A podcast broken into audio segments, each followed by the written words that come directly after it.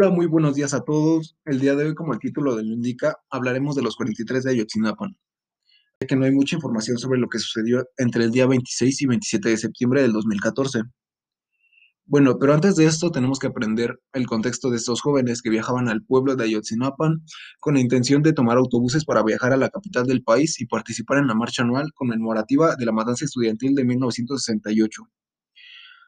Pero estos terminaron siendo víctimas de otra matanza, esto fue un episodio muy confuso, ya que hubo fuego cruzado entre diversas fuerzas policíacas y presuntos integrantes de una cédula de narcotráfico local contra los autobuses en los que viajaban los estudiantes. Cinco de ellos murieron, 20 heridos y 43 registrados en el camión.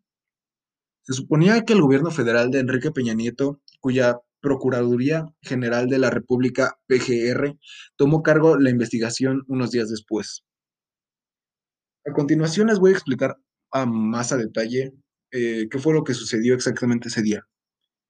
1531 fue el camión en el cual iban los 43 de Ayotzinapa, que fueron parados entre Iguala y Chimpalcingo debajo del puente del Chipote.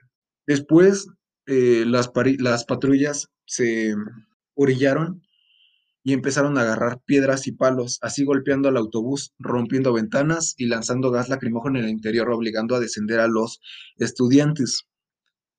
Automáticamente al bajar los estudiantes eran esposados y tirados al suelo, pero luego los recogían y se los querían llevar, pero como no cabían, se lo llamaron otras tres patrullas, así llevándose a los estudiantes.